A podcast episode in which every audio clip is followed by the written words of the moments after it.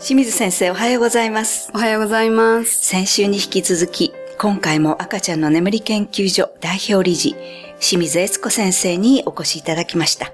清水先生、どうぞよろしくお願いいたしますよ。ろしくお願いいたします。まずあの、赤ちゃんがこう、寝てくれたなと思って置いたら、また、はっと目が覚めちゃったとか、置き方っていうの結構、はいテクニックがいるかなと思うんですけども、はいはいそこはどうでしょうか？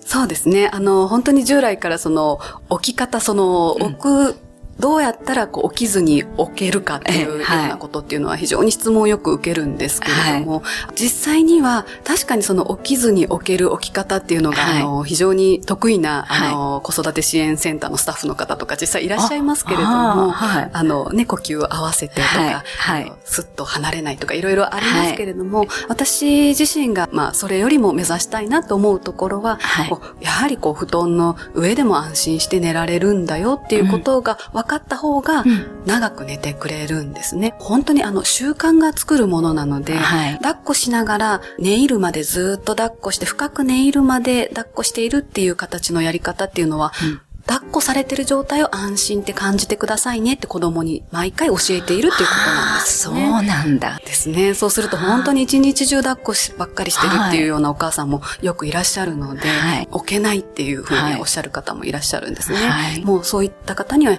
置いて、その、平らなところで赤ちゃんとお母さんが少し離れても大丈夫なんだっていう、その、そこでも安心なんだよっていうことを日中から一生懸命練習してみてくださいっていうお話をしてますね。いやーなんかこれは本当に目から鱗です。ラジオをお聞きの皆様、いかがでしたでしょうか？もう一つは、あの、赤ちゃんに、まあ、赤ちゃんというより少し、もうちょっと月齢がいってからになると思いますけども、絵本を読ませたり、はい。なんかお話を聞かせたり、はい。で、そういういろんなやり方あると思うんですけど、はこのあたりはどうですか？そうですね。ええあの、特に年齢が、あの、1歳以降とか、はい。進んできた場合にですね、はい。安心感をどう作っていくかっていうことが、うん。絵本の習慣だったりとか、は夕方以降のその生活の流れが、あの、毎日毎日安定していることっていうのが、子供にとっては非常に安心感につながるんですね。なので、絵本の習慣だとかっていうのは、毎日この時間ぐらいになったら、うん。うん。えお母さんが何冊か絵本読んでくれて、はい。そそれが終わったら眠りに入るっていうのは、入眠儀式みたいな、はい。あの言い方をしますけれど、はい、はい。あの、本当にいろんな儀式を、あの、されている話を聞いてですね、はい。可愛らしい例だと、寝る前にトイレに行って、便器さんにはい。閉めながら、はい。おやすみなさい、はい。便器さんおやすみなさいって言ったりだとか、おもちゃをまあ片付けながらおやすみなさいっていうのを、おもちゃにおやすみなさいを伝えていったりだとか、はい子供自身もこれから寝るんだっていうことを意識していくっていうことが年齢が上がってきた子供にとってはよく寝やすい、寝つきやすい条件になってくるのかなと思います。要はその、いかに赤ちゃんのメンタルを寝る前にはい。落ち着かせるかっていうことが大事なんでしょうかね。はい、その通りだと思いますね。はい日中、よくあの話を伺っていると、こう日中特別な何かがあった時は夜中にわーっと泣くことがあるんですけど、っていうことも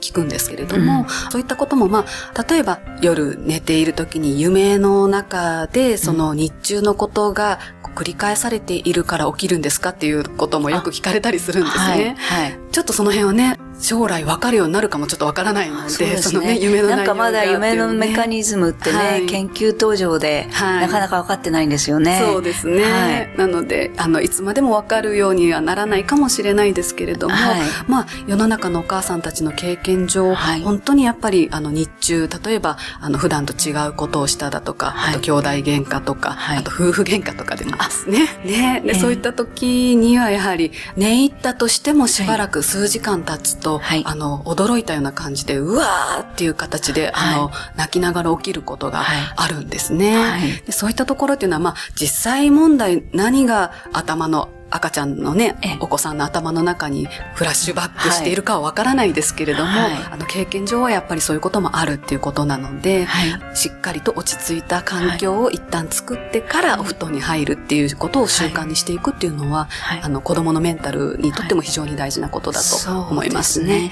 やっぱり幸せに眠りに入ってほしいですもんね。なるほど。ありがとうございました。では、この続きのお話は来週よろしくお願いいたします。先生、本日ありがとうございましたあ。りがとうございました。